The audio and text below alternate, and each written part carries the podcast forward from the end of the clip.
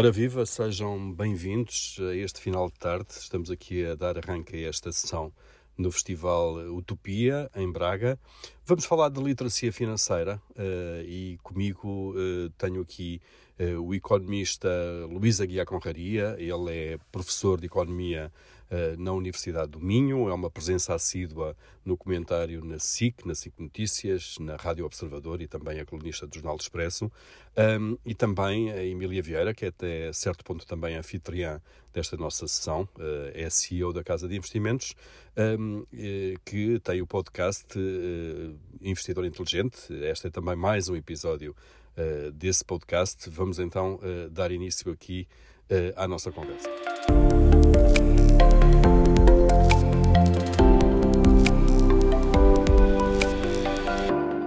Luís, começando por aí mesmo, vamos lá. O que é isto da literacia financeira? Literacia é literacia. Portanto, a literacia financeira é apenas um, um sub-ramo, é? Portanto, é apenas uma parte de que é, que é literacia. Nós conseguirmos ler alguma coisa e conseguimos perceber. Uh, neste caso, estamos a falar disso aplicado a, a questões financeiras ou, ou, económicas ou até estatísticas, vá. Uh, penso que de forma muito, muito simples é isso, é conseguir perceber fenómenos económicos e financeiros comuns, comuns. Não estamos a falar de coisas complexas, não é? Portanto, estamos a falar de coisas como inflação, como juros, coisas que fazem parte do nosso dia a dia. Uh, e até que ponto é que conseguimos perceber, interpretá-los corretamente, os sinais que temos e tomar as decisões corretas. E basicamente é, perceber. é isso. Emília, temos as ferramentas eh, básicas para interpretar aquilo que também de mais básico se passa na economia, ou perceber o que é que é um aumento salarial de 5%, por exemplo, se nos, eh, se nos pedem, ou perceber que se nos aumentam 5% o salário, mas a inflação está a 10%, estamos a perder poder de compra. Esse tipo de não é? pensamentos lógicos é um pouco isso. Sim, hum, muito obrigada, obviamente, por, por estarem cá e, sobretudo, ao professor Luís Aguiar Conraria e ao Paulo por estarem no Investidor Inteligente.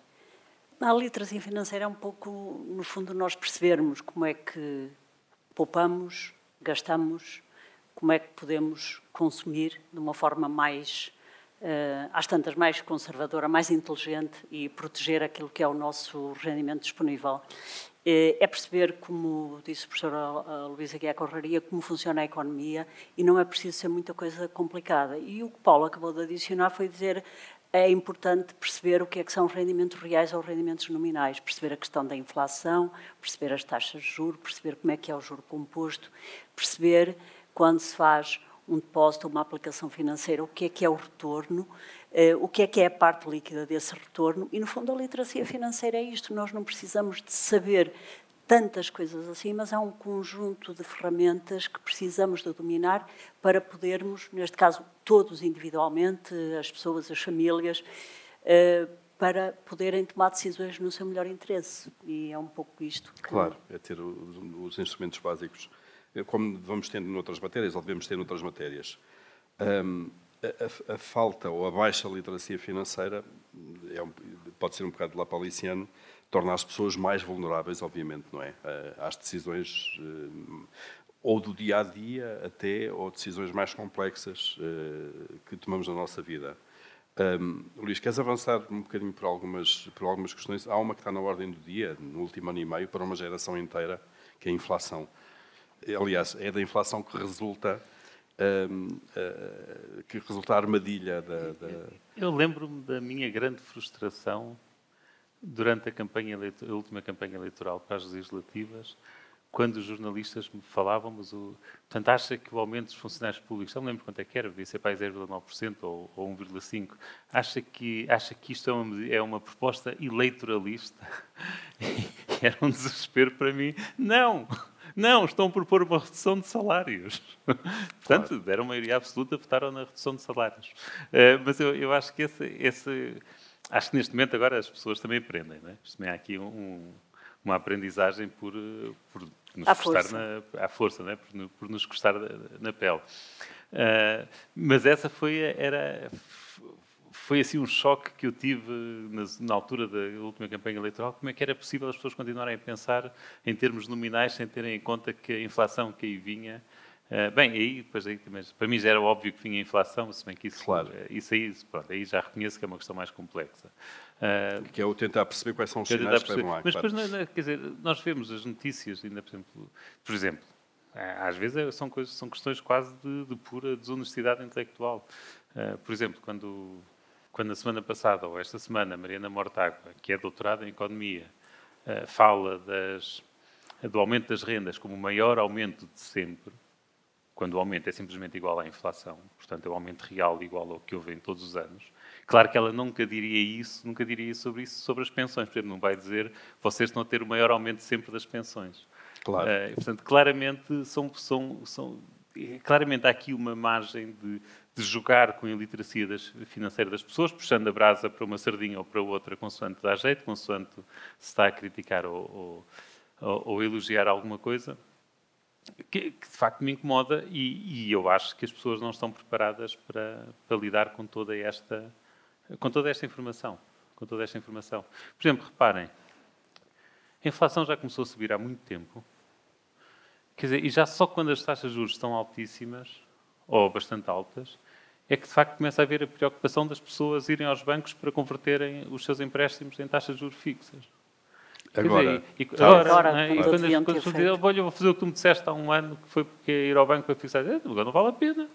Agora já subiram os fixas também. Pena, já subiram, portanto, agora não vale a pena, mas eu não sei, também pode ser aqui alguma inércia, pode não ser só iliteracia financeira, pode ser também alguma inércia. Sim, são, são dois is tremendos, pelo menos pela história que tenho na Casa de Investimentos ao longo destes 13 anos, é isso mesmo. O, o grande problema das pessoas é a inércia, não fazer nada, e a iliteracia financeira, a falta de conhecimento, obviamente. E uma coisa leva à outra, certamente. Uh, digo eu, a, a falta Porque de também é o receio a tomar decisão. Claro, é isso mesmo. Também a falta é de conhecimento levará, de alguma forma, até certo ponto, é um pouco uh, bloqueadora de, de, da decisão, digo eu, não?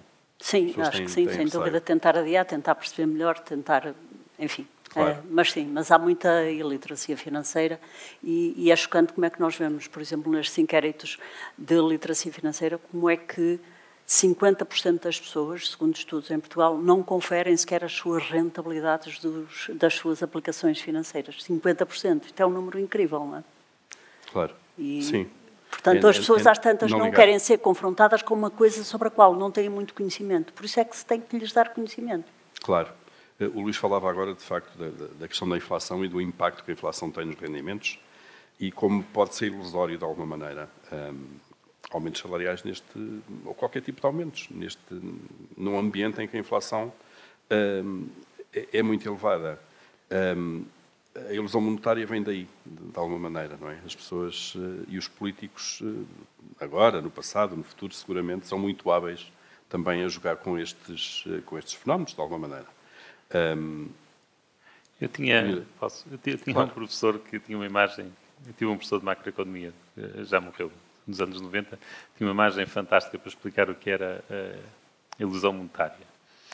Uh, e, e, portanto, tinha sido alguém que um dia antes ou dois dias antes tinha sido entrevistado, aquelas entrevistas que na altura era RTP, imagino, que, que, faziam junto às bombas de gasolina, porque tinha havido um aumento do preço da gasolina, e apanha uma pessoa que diz: Não, isto a mim não me afeta nada. Então, mas como é que não afeta nada? Não afeta, eu ponho sempre 5 mil escudos.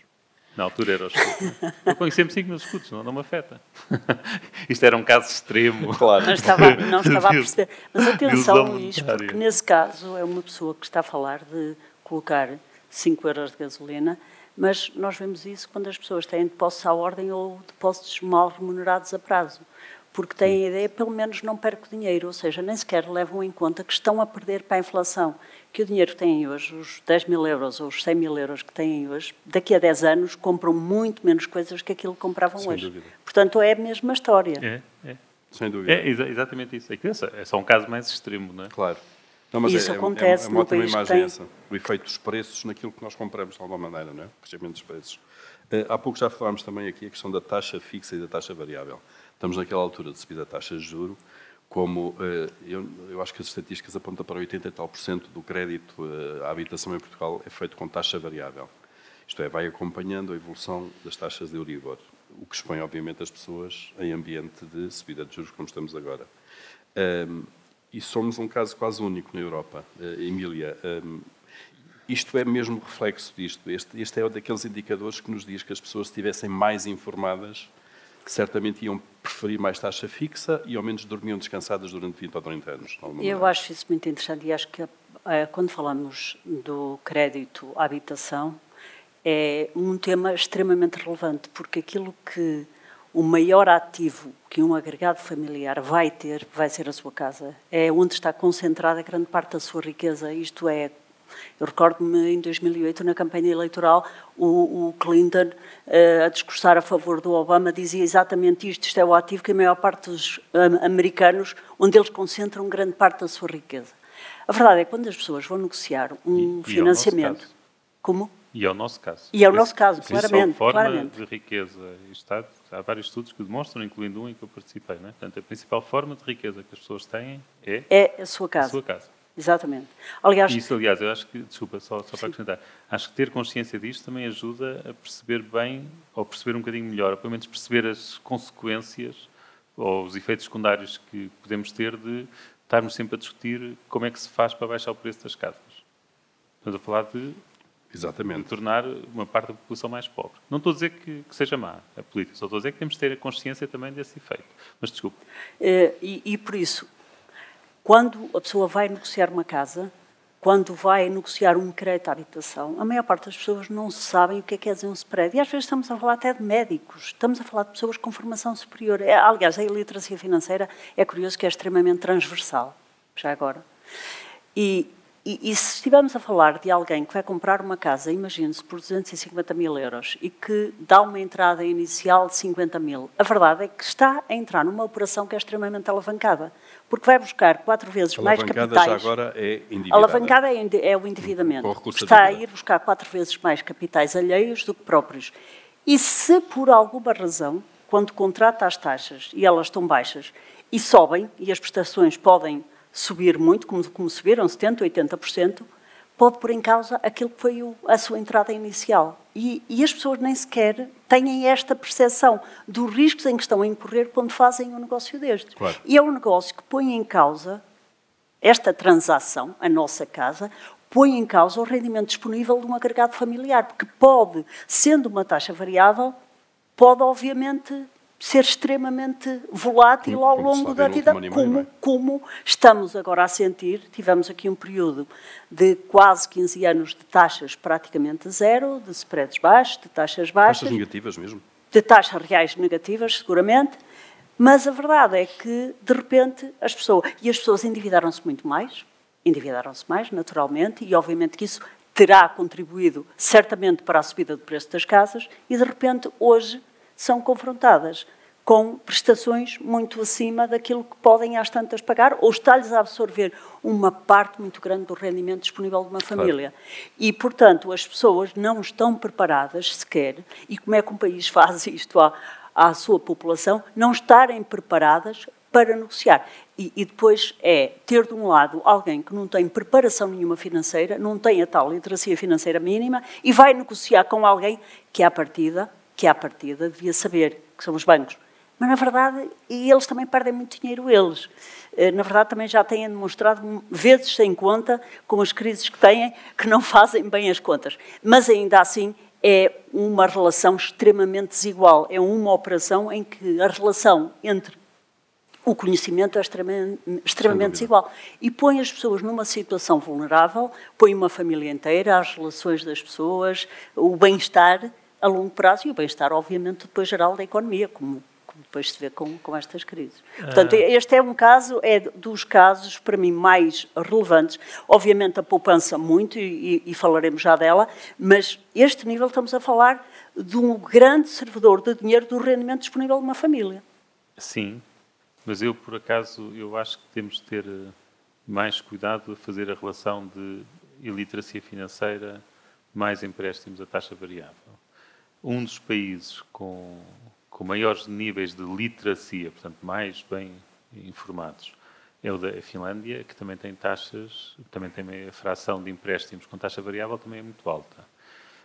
Nós aqui temos de ter sempre consciência que há, que há um trade-off, há aqui um pró e um contra, ou por um lado e por outro, como gostam oh, Luís, mas eu também não estava a associar as duas coisas, aliás, acho Sim, mas que a pergunta do a Paulo, banca, eu- mas a a pergunta do Paulo era, mas a, A pergunta banca do Paulo não- era diretamente... não tem- aqui sou eu, portanto Ok. não sou eu. É, o- a pergunta do Paulo era diretamente essa, porque há aqui a questão que é, quando nós fazemos uma taxa de juro, eh, quando pedimos um empréstimo com uma taxa de juro variável, em princípio, em média, a taxa de juro é mais baixa do que a, do que a fixa. Naquele momento. Não é só naquele Ao- ao momento, é que há um prémio, é que, é que há um prémio, quer dizer, porque nós estamos a passar o risco para alguém.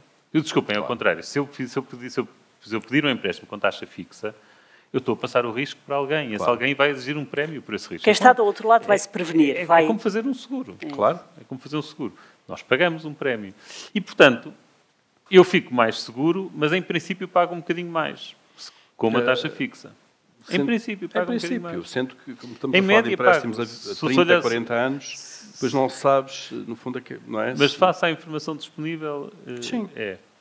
Eh, e, e, na verdade, depois o banco também faz swaps e pá, também transfere É, o passa risco para outro, outro. risco, por isso é que as coisas às vezes correm mal pronto. depois, não é? Claro. É, era o que estava enfim, a falar. Eh, Mas, portanto, o que, o que eu acho é que nós, de facto, fizemos escolhas sem ser informadas, por causa da iliteracia financeira. Eh, Daí a concluir que se fôssemos mais literatos, digam, permitam-me falar assim, que escolheríamos mais, eu não sei, eu escolhi, de facto, taxas fixas. Mas às Mas, tantas, quando as taxas de a juros ver- estavam baixas. Mas perdi dinheiro, mas perdi muito dinheiro, porque o primeiro empréstimo que faço é em 2009, 2000 e... Depois não, os juros ficaram 2008, negativos. 2009, Claro. eh, que a taxa de juros estava muito baixa, baixíssima. E atua lá em cima. Nós é que estamos, nós claro. neste momento é que estamos completamente eh, mal habituados. A taxa de juros é baixíssima, era 2 ou 3%. Portanto, era Claro. historicamente muito baixa. Eu disse, não desce mais.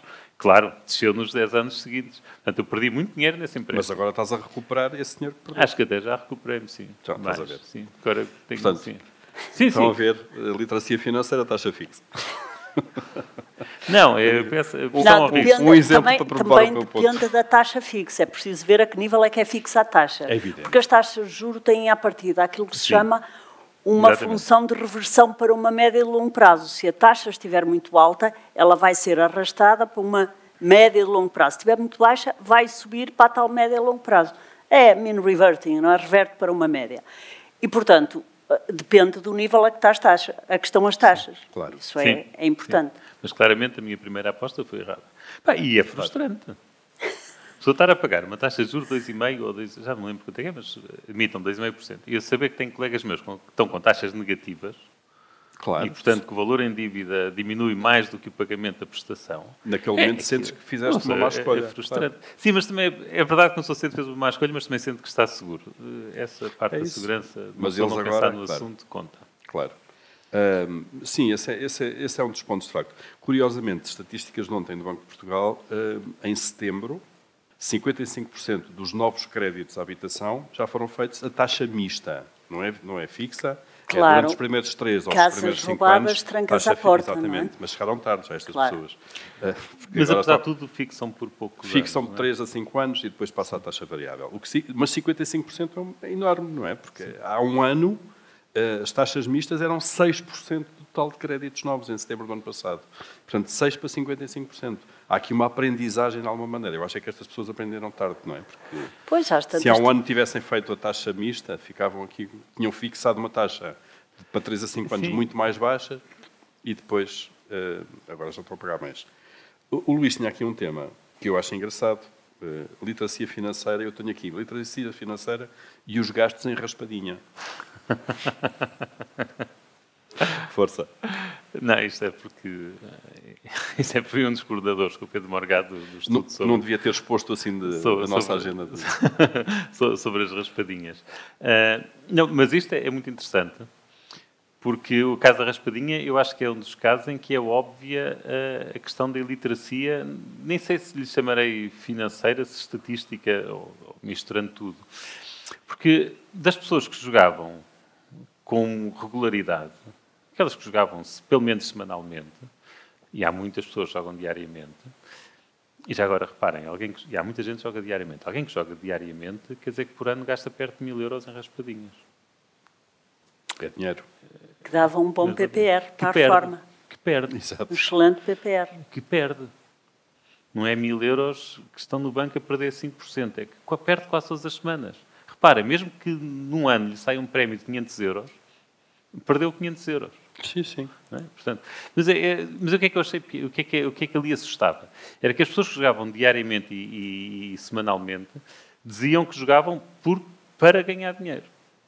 Para ganhar dinheiro. Uma coisa é uma pessoa dizer é divertido.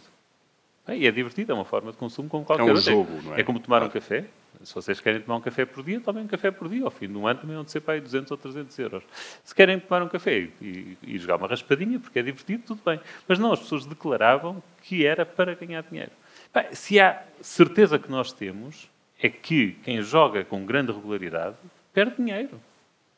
Sim, não, bate, não, bate, o sistema. Claro. Perde dinheiro, porque o, o, é quase a definição. Portanto, aquilo são Vejam, nós sabemos como a Santa Casa recebe milhões e milhões e milhões de, de receitas da raspadinha e, de outros jogos de, azar, de sorte, mas da raspadinha em concreto.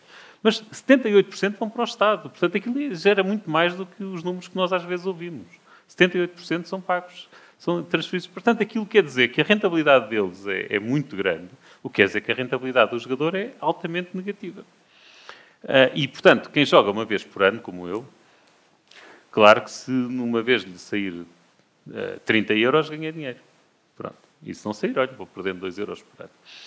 Quem joga diariamente, garantidamente perde dinheiro. Claro. Joga tantas vezes que a lei dos grandes números entra, entra e aí o rendimento é Aproxima-se da, da, probabilidade média de ganhar Exatamente. e perder. E a é, probabilidade não, não média deve ser, não sai um... E certamente, rendimento médio é E certamente que também encontraram a ideia de que joga mais quem tem menos rendimentos.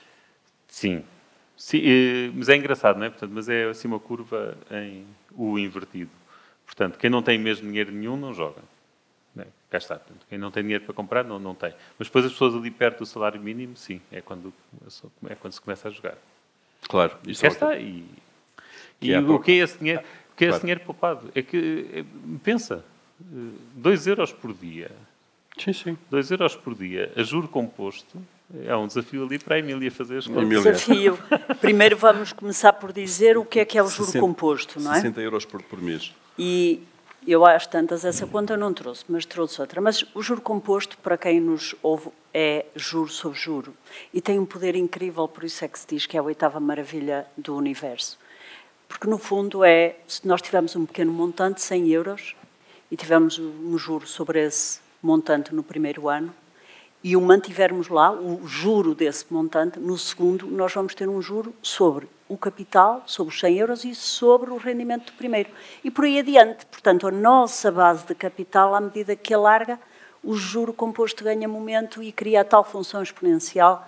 E, e de facto, o Daniel Kahneman, o, o Prémio Nobel da Economia, psicólogo, diz que nós não estamos preparados para perceber o juro composto somos muito rápidos a perceber a adição, mas este efeito multiplicador de juro composto não o percebemos bem. E eu trouxe este. Desculpa, Posso dar uma Luís, imagem, diz, antes de dar números a sério, deixa-me dar uma imagem que, eu, que a mim me surpreendeu imenso. Vocês imaginem que pegam, têm, pegam numa folha e que a dobram. Uh, a grossura vai ser o dobro, não é? E, portanto, dobram outra vez.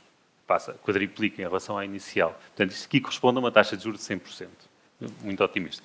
Mas se a dobrarem 40, já, eu fiz as contas uma vez, admitindo que uma folha tinha um décimo de milímetro de espessura.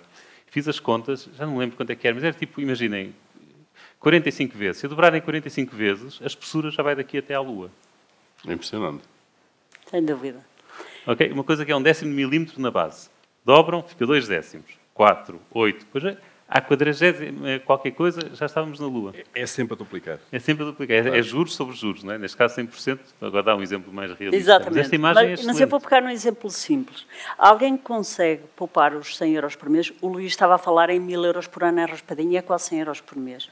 Mas vamos dizer que no global são 1200 euros por ano, a 8% ao ano durante 40 anos, dá para acabar com 349 mil euros daqui a 40 anos. Alguém composto. que começa aos 25 anos claro. em juro composto, juro de juro.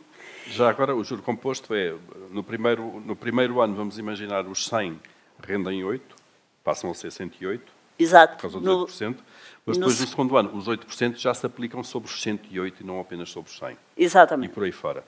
Mas, melhor ainda, se um pai começar a fazer isto com o filho quando ele nasce e, e depois lhe entrega a tocha e ele faz estes depósitos ao longo da sua vida, até aos 65 anos ele pode acabar com 2 milhões e 600 mil euros.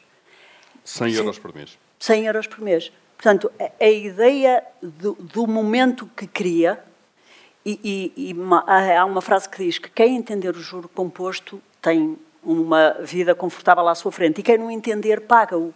Agora, se nós olharmos para a imagem de espelho, é, por exemplo, o custo de um cartão de crédito, os juros num cartão de crédito. Tivemos a ver isso hoje na Casa de Investimentos e, em média, nos últimos 10 anos, as pessoas pagaram em Portugal 17,4% ao ano de juros. É Vamos imaginar, só, só para, para fazer aqui um exercício muito rápido, que alguém que pede mil euros, basta que a pessoa não os peça, que atrase este consumo de mil euros por ano, está a poupar por ano cento e mil, desculpem, 174 euros por ano. Exato. Agora, este ano nós batemos outra vez máximos naquilo que é o, no crédito ao consumo, onde as taxas também são elevadíssimas, e estes são exemplos para onde vão o dinheiro e que as pessoas não contabilizam, claro. porque é para pequenas coisas e acham que estas pequenas coisas não contam. Mas se perceberem, se perceberem bem o juro composto e como ele cria valor a longo prazo, também veem como é que o endividamento sobretudo quando estamos a falar de taxas tão elevadas, tem o efeito exatamente contrário, porque retira, de facto, um grande valor àquilo que pode ser o nosso futuro. Sem dúvida.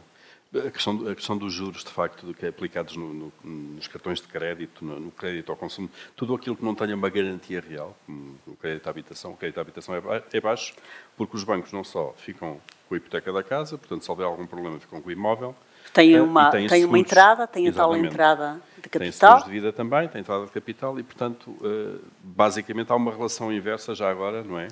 Entre risco e rentabilidade. Eh, alguém quer pegar, pegar nisto, Emília? É mesmo ali é investidor. A relação inversa entre risco e rentabilidade, eh, desculpe, Paulo. Não. nós esperamos Uh, mais rentabilidade. A, ah, rentabilidade ah, potencial é maior quanto maior for o risco. Sim. Porque o risco é a volatilidade, de alguma maneira, não é? Um, não, eu estava a tentar perceber exatamente a questão, porque ela pode ser vista de, de dois primas. E nós olhamos sempre, quando nos perguntam, ah, mas para ter rentabilidades mais elevadas em ações, que é sobretudo a classe de ativos que privilegiamos, uh, tem que incorrer em muitos mais ricos. Não necessariamente, porque tem muito a ver com o período de tempo. Claro. E, e, mas pegando naquilo que Paulo falou, se nós tivermos o dinheiro numa conta de depósito à ordem, nós não temos nada. Agora, qualquer dia, vão começar a remunerar alguma coisa a esses depósitos, eu espero que o façam. Mas se emprestarmos a três meses, nós temos alguma taxa. Se os emprestarmos a seis, temos uma taxa mais alta. Quanto mais tempo o dinheiro ficar imobilizado, a partida custa mais. Se nós emprestarmos o dinheiro a um governo ou uma empresa através de uma obrigação, da compra de uma obrigação a 10 anos ou a 30, obviamente que as taxas à partida devem ser mais elevadas. Portanto, quanto mais tempo o dinheiro ficar imobilizado. Da mesma forma, se nós tivermos disponibilidade para ter ações de empresas, uma fatia de uma empresa, 5, 10, 15 ou 20 anos, o nosso risco reduz, reduz muito. Por isso é que eu estava aqui a fazer a ligação. Claro. Aliás, está mais do que comprovado e pode-se fazer essa, esses cálculos para a história de cotações das ações. As ações a 20 anos são menos voláteis do que são as obrigações, ou seja, têm, supostamente pela definição de risco, têm menos risco, têm menos volatilidade, mas têm um retorno superior. Portanto, risco e retorno, muitas vezes nós associamos que têm uma ligação uh, direta, mas, mas não necessariamente. Não necessariamente. Podemos estar numa uh, classe de ativos, como são as ações, que te, quanto o tempo alisa de alguma forma isso, de alguma Sem dúvida, claro. sem dúvida. Como vimos há pouco nas taxas de e podemos ter e variáveis. E podemos ter claro. um retorno maior. Agora, é natural que quem se nos pedem a nós o dinheiro para estar imobilizado mais tempo, não termos o nosso dinheiro disponível, obviamente devemos exigir uma taxa mais alta. Mas tudo isto faz todo sentido, é que as pessoas saibam e que saibam depois discutir isto. Por exemplo, este ano, no início do ano, e eu vou lançar isto porque também o Luís sei que é um tema que lhe interessa muito, que é os certificados de aforro. Eu tenho muita dificuldade em emprestar dinheiro ao Estado português, porque nos governa mal há muitos anos. É campeão a governar-nos mal. E, E eu nunca investi em depósito a prazo, nunca investi em certificados de aforro. E o que se passou no início deste ano foi tremendo, porque, na verdade, as pessoas, como têm, de facto, falta de conhecimento, e a falta de conhecimento gera medo. Gera medo. Não, não conseguem ter uma ideia de que riscos é que estão a correr. Mas quando nós fazemos uma aplicação por um determinado montante, por um tempo mais largo, temos que ver se nos estão a pagar pelo tempo em que esse dinheiro está imobilizado. Ou se estamos a emprestar dinheiro a um governo, ou se estamos a emprestar dinheiro a um bom ou um mau pagador, a que governo é que estamos a emprestar? Ao da Argentina ou ao português, com certeza é diferente. Mas se for ao alemão, até aceitamos uma taxa de juros um bocadinho mais baixa porque o nosso dinheiro está mais seguro. Mas voltando aos certificados, que é o ponto, a certa altura achou-se a taxa que está a ser paga de 3,5% é muito elevada, afinal o Estado uh, até se pode financiar uhum. mais baixo. E baixaram para 2,5%. E baixaram a taxa para 2,5%, porque foi de tal forma a corrida e os bancos não pagaram. E as pessoas depois muitas vezes ficam... A inflação ficam... estava perto dos 10%. Pronto, e a inflação perto dos 10%. E, e isto era a, a, tal coisa que não fazia sentido nenhum. Porque as pessoas têm que se lembrar que se tiverem 100 mil euros hoje, e se o tiverem num depósito à ordem, 10 anos, à espera de um bom momento para investir e porque tem medo de tudo, passado 10 anos, o que esses 10 mil euros compram, com uma taxa de inflação média de 3%, que foi a média de inflação mundial nos últimos 96 anos, as pessoas vão acabar com 74 mil euros. Ou seja, daqui a 10 anos, em termos nominais, têm lá o mesmo montante, 100 mil euros parados, que não fizeram nada, não produziram nada. Mas ele compra o equivalente àquilo que compraria hoje 74 mil euros. Porquê? Porque a inflação, a Porque inflação a inflação os preços e a, e a, rentabilidade não acompanha Justamente. a inflação sequer. Claro. E, e, e, isto leva-me a outro ponto, é que muitas vezes nós temos muita mania de olhar para estas coisas e dizer assim, é, temos a ideia de olhar para coisas que nos trazem forma de não pagar impostos. Ora, e, claro. E isto leva-nos muitas vezes a tomar decisões de investimento para não pagar impostos. Não há problema em pagar impostos, desde que o dinheiro tenha um bom rendimento. Desde que o rendimento compense para pagar Desde impostos. Desde que o rendimento claro. compense para pagar claro. os impostos. Entretanto, já estamos a falar de poupança, já estamos a falar de longo prazo também, ou vamos apontar para aí. Um, Luís, tu participaste, fizeste parte de um grupo que fez um trabalho para o regulador dos seguros, a Autoridade de Supervisão de Seguros e Fundos de Pensões. Um, e explica, associava níveis de literacia financeira com poupança para a reforma. É isso? É, sim. É, não, era muito claro, era muito claro o efeito. Portanto, acho que todos nós esperaríamos que associar eh, aumentos de literacia com, com poupança, mas eh, aquilo era mais, o resultado era mais concreto do que esse. E já agora, estamos a falar disto mesmo depois de ter em conta efeitos como rendimentos, literacia financeira, uh, literacia financeira não, mas nível de educação e por aí fora. Mesmo, ou seja, mesmo depois de controlar para isso tudo, claramente quem tinha mais literacia poupava mais, mas mais interessante do que isso, poupava mais para a reforma. Ou seja, o que dá a impressão, eh, pelo menos foi a nossa interpretação, a nossa interpretação foi que as pessoas com maiores níveis de literacia, uh, nós fazíamos cinco perguntas para testar os níveis, perguntas sobre inflação, taxas de juros e tal. Uh, são perguntas que estão estandardizadas na, na literatura. Uh, a nossa conclusão é que as pessoas com maiores níveis de literacia financeira, de alguma forma, conseguem projetar melhor o futuro. Conseguem projetar, portanto, conseguem fugir àquele enviesamento do, do presente uhum. e conseguem preocupar-se com como é que vai ser a minha vida daqui a 30 anos. Uh... E têm com certeza algum receio que a Segurança Social não venha a cumprir o contrato que estabelece connosco ao longo da vida, de que nos vai pagar uma parte. É? Se calhar aí, eh, se calhar aí as pessoas com mais literacia financeira também têm outros níveis de literacia, o que as faz estar mais desconfiadas claro. do, do, nosso é sistema de pensões. Sim, porque acho que neste momento parece-me bastante óbvio.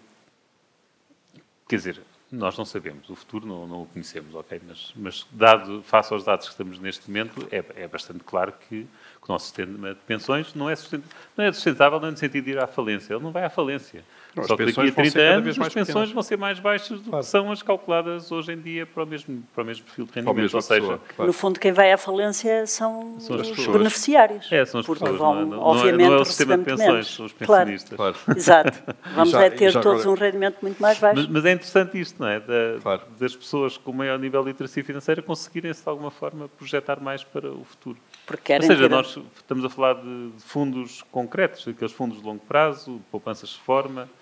Uh, essas pessoas, quanto maior o nível de literacia. E não viram se esse nível de literacia também está relacionado com melhores salários? Não, isso, isso está. Mas, dá claro. mas espera aí, mas, mas esse é o ponto. Está. Claro que, em média, quem tem mais salários tem mais nível de literacia. Se calhar o efeito é contrário. Né? É o, se calhar a causalidade é outra. Quem tem mais literacia tem mais capacidade no mercado de trabalho.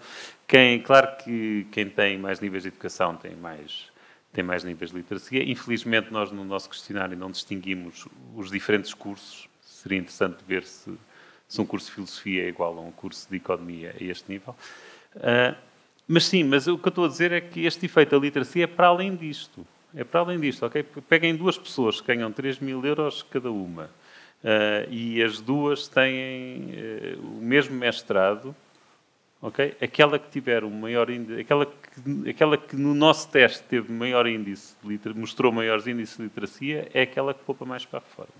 Claro, há uma ligação okay? Mesmo aí. controlando essas, claro. todos esses efeitos. É a questão, de, se calhar, também do tal conhecimento, não é? De Portanto, sabemos perceber, que claro. isso é, são ótimas notícias. Sabemos se educarmos as pessoas, se as prepararmos para isso, elas vão ser mais cautelosas e prepararem melhor o futuro, sem que é ótimo. Sem dúvida. Portanto, há que as ensinar. Sem dúvida. Isto é, as pessoas ficam mais, defendem-se mais de alguma maneira, não é? A literacia financeira e outra qualquer também serve para isso, penso eu, não é? Para as pessoas tomarem decisões mais, mais avisadas, tal, eh, de alguma maneira. Uh, Emília, e um, a longo prazo, já falámos aqui do juro composto e, e do juro simples. Um, a longo prazo, uh, estamos todos mortos, como diria o Keynes, vamos passar por cima disso, não é? Mas uh, as classes de ativos, quando olhamos para séries longas, quais são as rentabilidades médias que podemos esperar? Imobiliário, ações, obrigações, juros, por aí fora. Sim, é, é, é, muito interessante eh, este ponto. Paulo fala porque é um estudo, uh, aliás, há um livro chamado O Triunfo dos Otimistas, do professor eh, L. Ray Dimson, do Mike Staunton e do, agora não me lembro o nome, com certeza que há aqui muita gente que me lembrava do nome, mas vou, chego já lá, que faz o estudo até 2002, mas depois fazem updates todos os anos e nos anos mais recentes até incluem Portugal. E não há volta a dar-lhe. Por todo o mundo, independentemente da geografia, a classe de ativos mais rentável são as ações. É o investimento em empresas, o investimento em negócios.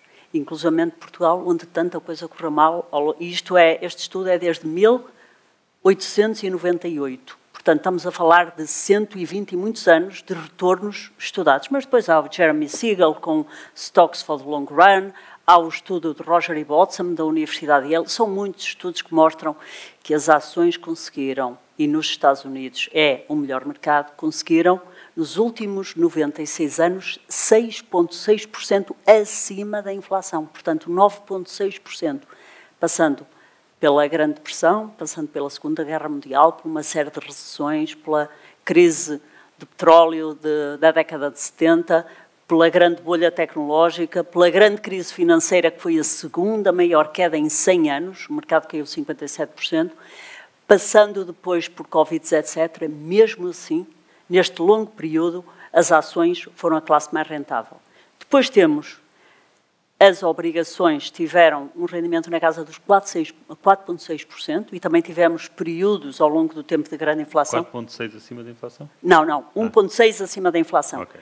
E há um estudo do Schiller do, do, e do Carl Case sobre o imobiliário, que data de 1872 até muito recentemente, em que o imobiliário ganhou na Suécia, nos Estados Unidos, na França, são vários os mercados, e em média ganhou 0,3% acima da inflação. 0,3% acima da inflação. Quando esse é o ativo preferido dos portugueses. E não é um ativo tão rentável como isso. Como vem, a história mostra isto. Eh, e depois temos, obviamente, eh, outro tipo de ativos. O ouro, por exemplo, que, que muita gente gosta, é um ativo que se comporta eh, em muitos períodos até abaixo da inflação.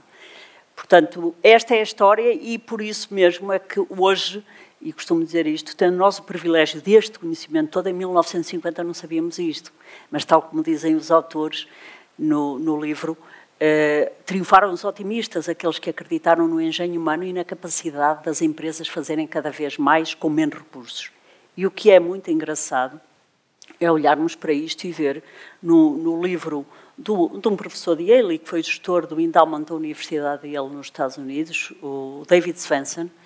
Eh, o livro chama-se Unconventional Success. E ele, quando analisa as várias classes de ativos, o que mostra é qual é a classe mais interessante. A classe mais interessante são as ações, porque é onde há o maior alinhamento de interesses, é onde os gestores e os acionistas têm o mesmo interesse, uhum. que é a oferecer cada vez melhores bens e serviços consegue cobrar mais e ter lucros mais elevados. Enquanto que numa obrigação, os interesses, que é em dívida, os interesses são opostos.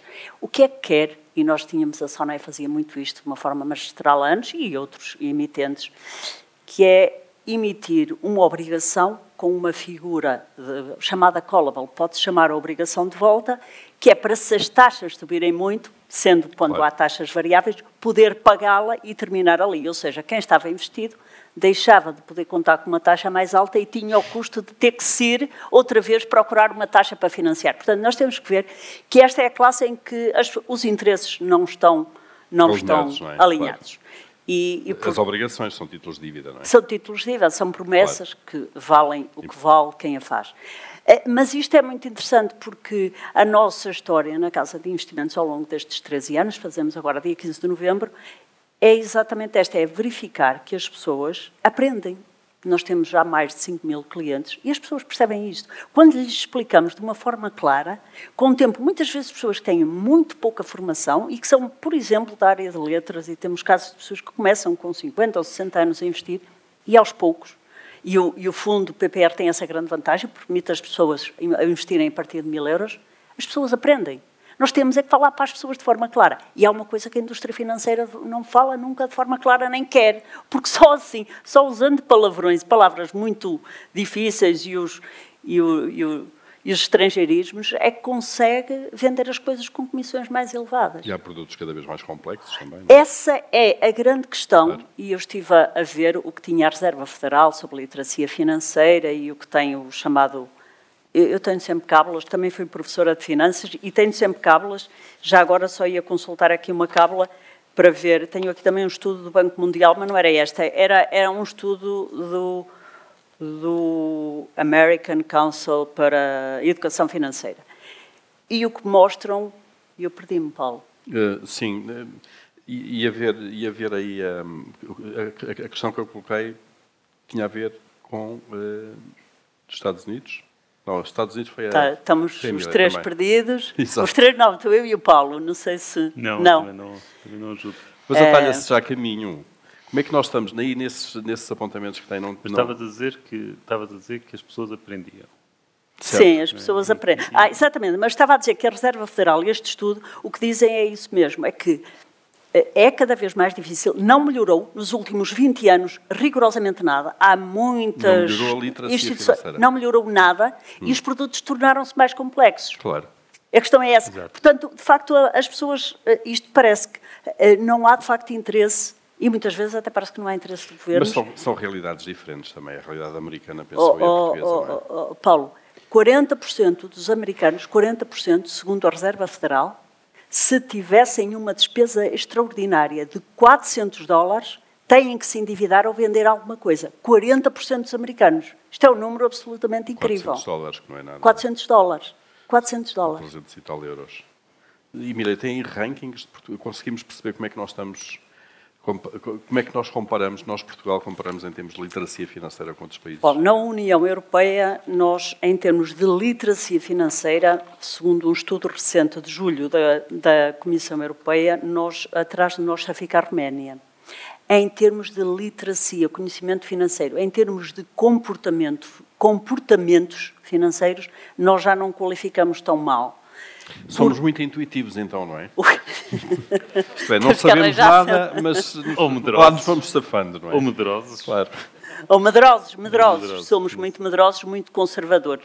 Tem a ver, às tantas, com tanta coisa correu mal no nosso país, banca que faliu, etc. Aprendemos não é? ao custo de Tem a ver com o facto não foram assim há tantos anos, o 25 de Abril, as nacionalizações, etc. Portanto, estas coisas ainda estão muito na cabeça das pessoas e, curiosamente, até os mais ricos são muito conservadores a investir. Conservadores, esta coisa do conservador, eu não gosto nada da palavra, porque eles, na verdade, não conservam, na maior parte dos casos, perdem dinheiro para a inflação. Portanto, eu não gosto nada de termo conservador, porque é uma conversa. Isto é uma treta que venderam às pessoas. Conservador é meter o dinheiro debaixo A indústria colchão, financeira quase, vendeu, dava jeito, criar três baldes, se me permitem, os conservadores, e que são quem investe em produtos com uma taxa fixa, um rendimento determinado em determinada data e que é devolvido à pessoa passado X tempo. Dá às pessoas a noção de segurança. É tudo fixo, é o que vai acontecer naquela data e é certo. E depois tem os moderados, que é uma parte em que tem uh, os tais produtos de taxa fixa, que pode ser obrigações, e tem depois uma componente de ações, e ações, auto é uma coisa muito arriscada, e é. E é, pode ser. Se fizermos para um dia, para uma semana, ou para um mês, ou até para um ano, é muito arriscado. Mas se fizermos para o longo prazo, não é. É muito menos arriscado do que as obrigações se fizermos com cuidado. Mas depois temos o, o tal agressivo, que, que, eu ainda gosto menos disto do que do conservador. Parece que é alguém que vai desatar aos tiros. O agressivo é o perfil que, das pessoas que investem maioritariamente em ações. Mas porquê? Se alguém, eu recordo-me há uns anos, há uns anos, há muitos anos, numa supervisão que tivemos da CMVM, eh, estávamos a falar num conselho que, que, nos foi pedido de uma família para uma senhora que herdou, e não fazia a menor ideia que tinha tanto dinheiro, ela tinha perto de 80 anos, tinha herdado 8 milhões de euros, que o marido tinha deixado 8 milhões de euros, e ela é que tratava das coisas, ela não percebia nada, do, nem sabia bem o que é que isto queria dizer quando tinha. E a família, quando nos consultou sobre o que é que aconselhávamos para este património todo, que estava espalhado por várias instituições, o que eu sugeria é que 4 milhões podiam ficar em ações. A senhora saía de casa uma vez por semana para ir ao cabeleireiro, tinha rendas que nunca mais ia gastar, tinha uma reforma, era perfeitamente normal que tivesse 4 ou 5 milhões investidos em ações, porque esse dinheiro ia continuar a capitalizar e a ter um rendimento muito melhor que, o, que os outros. É, é, é, atenção, quando contei isto ao supervisor, a pessoa que, que foi uma supervisão presencial uh, entendeu perfeitamente, ah, até foi conservador. Ah, o meu conselho foi conservador, não foi demasiado agressiva. Agressivo. Mas é engraçado é como é que estes termos, a banca padronizou isto, o sistema financeiro padronizou isto e as pessoas meteram isto na cabeça. E condiciona o comportamento. E condiciona. Claro. E uma das claro. coisas que é incrível nestes estudos que se fazem é que são mais de, de 45% dos portugueses procuram a informação que procuram sobre os produtos financeiros é com o seu gestor de conta. Eu aqui gostava de referir, e ainda não falei do Buffett hoje, passado já quase 40 minutos de conversa, eh, que nunca devemos perguntar ao barbeiro se precisamos de um corte de cabelo, não é? Portanto, não faz sentido irmos buscarmos o conselho a quem ganha dinheiro claro. à nossa custa. Portanto. Claro, é perguntar ao Peru se gosta de Natal. Um, vamos, nós temos estado a focar muito a questão da literacia financeira nas finanças pessoais, não é? E as boas e más decisões. Agora vamos olhar um bocadinho, vamos subir a lente, uh, vamos abrir a lente, vamos falar de economia, de cidadania. Uh, Luís, isto tem, baixa literacia financeira tem um custo económico e social uh, num país ou não? E porquê? bem, tendo custos individuais, muitos indivíduos, não é? muitos claro. indivíduos, o somatório automaticamente. Mas os custos individuais podem ser os lucros de outros. Os meus custos individuais da minha má decisão pode ser a boa decisão para o banco, não é? O banco vai lucrar com. Certo, mas eu gosto mais de ti do que do banco e, portanto, certo. eu dou mais Obrigado. peso. Obrigado. eu dou mais peso aí às, às pessoas. Portanto, esse é um lado, não é? Portanto, e, e, portanto, e, e isso vê-se em, em, várias coisas. Neste momento, é, parece-me que, que as empresas, as lojas são muito agressivas na venda de seguros, quando a pessoa compra uns óculos ou compra uma televisão, ou quer que seja. E, uhum. portanto, eu acho que aí há um conjunto de más decisões, muitas vezes, e tens razão, é um custo para alguém e é um benefício para outro. Hein? Agora, cá está, mas eu estou mais do lado do cliente e, portanto, eu claro. considero que isto é um custo social. Até porque torna as e empresas bem, menos eficientes é também. Um custo torna, claro que sim. São rendas que uh, acabam por ter ali. Mas claro. depois há, há o outro lado que é, quer dizer, é que as pessoas são mais. É mais fácil de convencer as pessoas de, de, de políticas erradas. Uhum. Quer dizer, eu, estávamos há bocado a falar no, no sistema de, de, pensões. E eu acho que algumas das coisas que se vão conseguindo fazer é por falta de consciência da, da falta de sustentabilidade de longo prazo do nosso sistema de pensões. E, portanto, isso tem um custo social e aí não há contraparte, certo? Aí não há contraparte. Aí, não há aí contraparte. Somos, todos. todos, somos todos nós, somos, somos nós, não é? Uh, mas, mas isso depois também se vê no debate político em coisas mais, mais pequenas. Quer dizer, quando se discute coisas como a TAP. Uh, e, e, e, por exemplo, um conceito, este aqui não é tanto financeiro, mas um conceito económico. O conceito dos custos irreversíveis. Os custos passados são absolutamente irrelevantes para a nossa decisão de hoje. Já não são recuperáveis. Já, já aconteceram. Já, aconteceram, aconteceram já está. Se não tivesse acontecido, era a mesma coisa.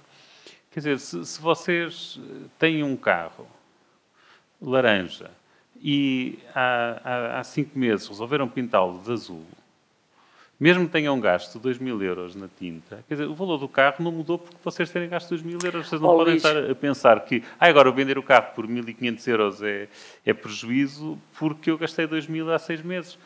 Correto, Não, o, o Luís, carro, o carro mas o vale. problema é que essa, essa é, uma, é um viés comportamental que nós temos e que não conseguimos abdicar dele. E este é um, o maior erro que os investidores cometem. Mas isto não sei se é pelo mundo, mas, mas a- investidores. a- só voltando a- a- aos investidores, é o maior erro que cometem.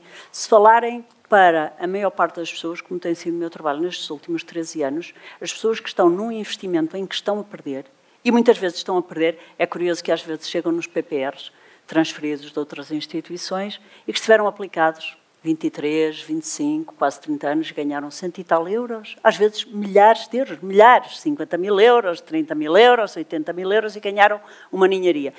E muitas vezes as pessoas, e nos anos recentes, os PPRs, a maior parte dos PPRs em Portugal perderam dinheiro, e o que é que faz? O que é que acontece? As pessoas, quando estão a perder numa aplicação financeira, PPR ou não, não interessa, as pessoas têm muita dificuldade em vender, porque ao sair disso estão a assumir a perda. A perda já está ali, já aconteceu, que era o que estava Claro. a dizer, não é? Já É aconteceu. isso. no entanto, as pessoas têm muita dificuldade em deixar Mas de é estar. um- é um e ficam a psicológico, é achar, ah, isto agora, quando ficar a zero, eu depois vendo isto e então depois venho cá e falo consigo.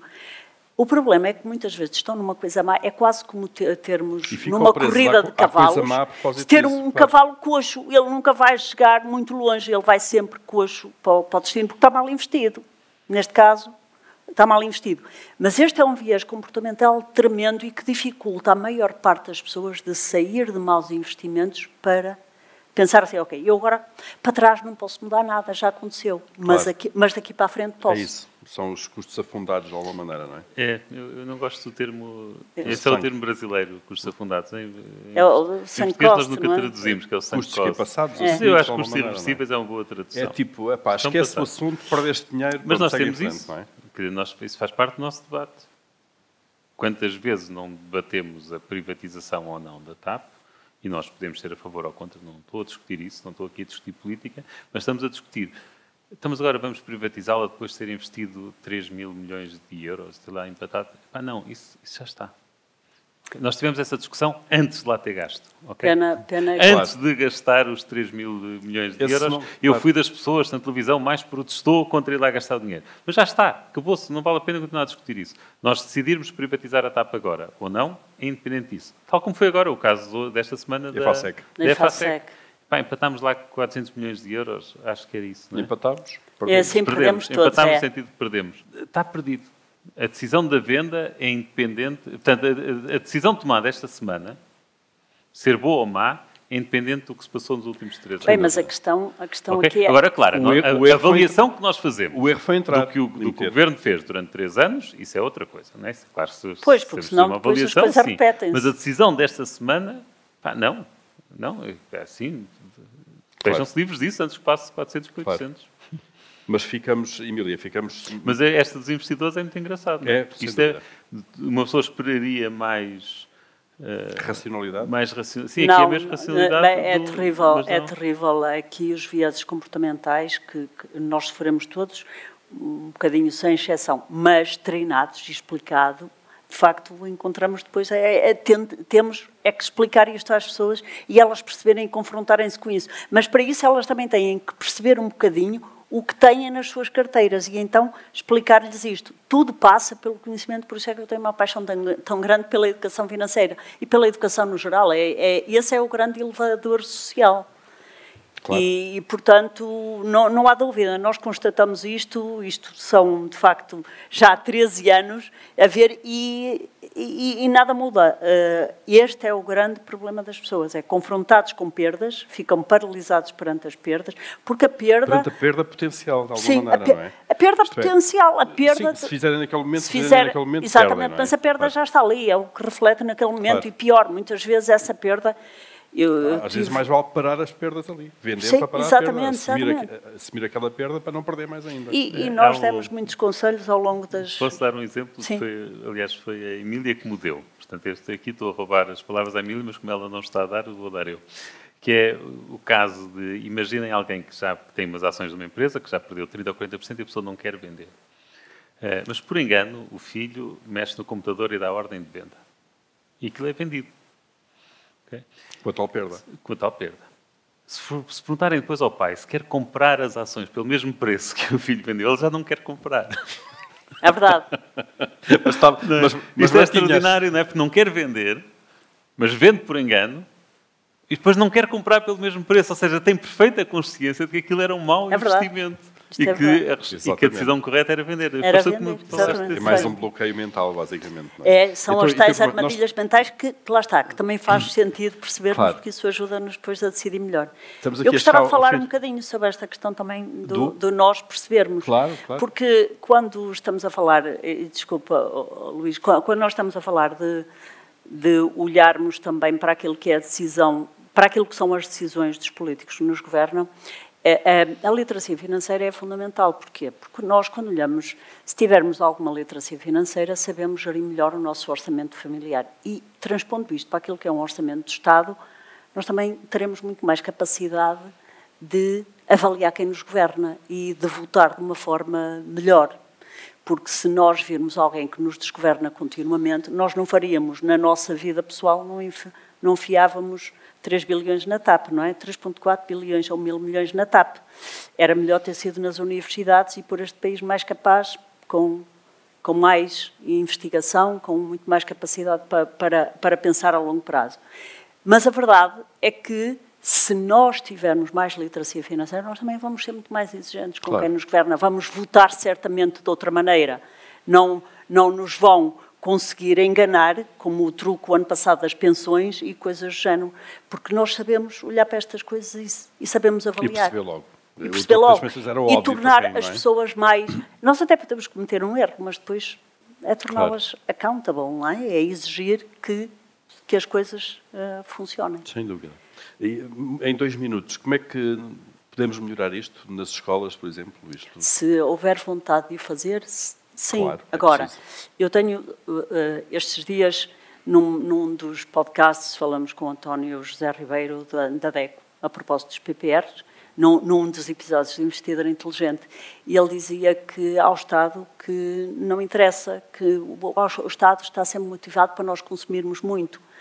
E, e, faz sentido o que ele diz, porque nós, se alguém gasta 100 mil euros, para o Estado vai um IVA de 23%. Mas se alguém poupa 100 mil euros e o aplicar a 5% ao ano, o Estado vai buscar 28%. Atenção, 28%, 28% de 5%. 28% de 5 mil euros, que é sempre muito menos. Portanto, nós temos uma economia que basicamente promove o consumo, não promove a poupança e deixamos-nos de conversa.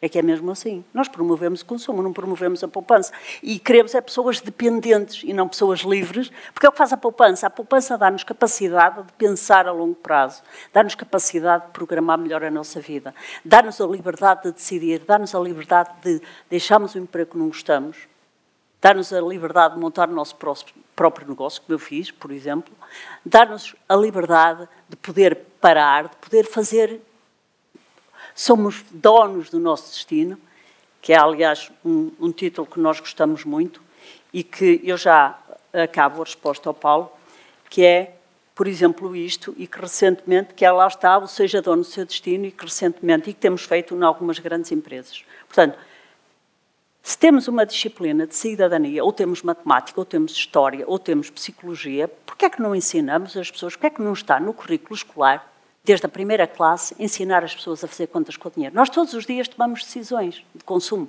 Se vamos ou não comprar o lanche, o bolo de arroz, ou tomar o café, ou não sei o quê, os miúdos. Porquê é que não está? Não está porque não interessa, porque de facto podia e devia estar. Podia e devia estar desde cedo. Portanto, para mudarmos as coisas num país inteiro, tem que ser nas escolas, desde cedo, de forma consistente a longo prazo. E tem que ser, e aqui é um trabalho que nós já estamos a fazer junto a empresas e temos encontrado, sobretudo nas grandes consultoras, a Accenture é um bom exemplo, Deloitte, Nova Base, etc., onde temos feito webinars de literacia financeira e que permite que as pessoas sejam sensibilizadas o mais cedo possível para isto. Há um estudo, de Cambridge que diz que os miúdos que, que tiverem noções de literacia financeira até aos 7 anos vão ser muito mais, vão estar muito mais alerta financeiramente, claro. vão ser muito mais capazes. É como o açúcar, dizem que os bebés é até aos dois anos, não é? Que definem o gosto pelo açúcar. Portanto, quanto mais cedo começarmos, o impacto que tem na vida das pessoas é brutal a longo prazo. E nós temos que o fazer nas escolas, os empresários, os gestores das grandes empresas têm que fazer nas empresas, porque, até por motivos egoístas, e não há nada de mal com motivos egoístas, atenção, se estivermos no final a trabalhar todos para um bem comum. É que, efetivamente, quando há um estudo da PwC de janeiro de 2020, antes da pandemia, que diz 53% das faltas ao trabalho no mundo são motivadas por questões financeiras, não é por saúde, é questões financeiras. E há um relatório deste ano da OCDE que vai mais ou menos, e que diz o seguinte, vai mais ou menos no mesmo sentido, e que diz, em média, as pessoas perdem cerca de 8 horas por semana a pensar nos seus problemas financeiros.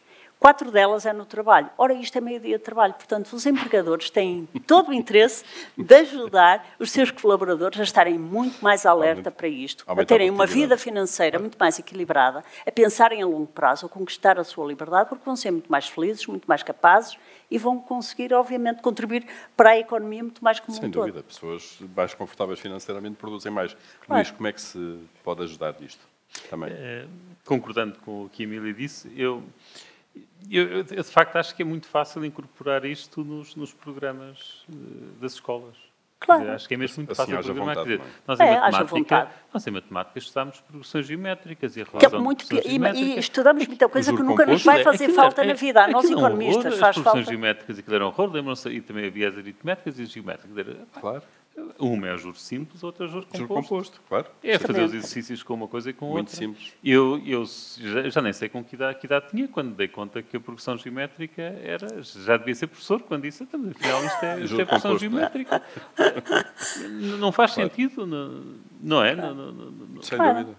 E, isto, e já agora, por exemplo, a minha filha agora está na escola pública, mas o, o ano passado estava no CLIB portanto, ali no Colégio Internacional, portanto, seguem o currículo que será mais parecido com o inglês, e na parte da matemática tinham exatamente muitas perguntas a que são... A declinação para a questão financeira, sim, de juros sim, e por aí fora. Sim, Às vezes sim. basta mudar o nome para as pessoas... É, é mudar o nome das palavras, sim, sim. Em vez de chamar o juro é uma porcentagem. Não, em vez de chamar X, chamam-lhe taxa de juros. Claro. Até, até, o problema fica, até fica mais agradável claro. de, de, resolver. É isso. E estou é a falar isso. sério, né? Uma pergunta de gente, uma pessoa que paga tantos Problemas normais, não é? A pessoa que pede um empréstimo tanto e que vai ter de pagar uma prestação de tanto todos os meses durante não sei quantos anos, no fim, qual é a quantidade de juros que pagou? Qual é o valor de juros que pagou? É, é aplicar uma, uma multiplicação. Sim, pois. Claro. E mostrar às pessoas o que é que isso significa. O, o Joãozinho vai comprar laranjas, eh, é só substituir os problemas, claro. É. É o, que, é o que me parece. Portanto, não parece seja difícil e, de facto, também acho que se pode incluir na cidadania. Sim.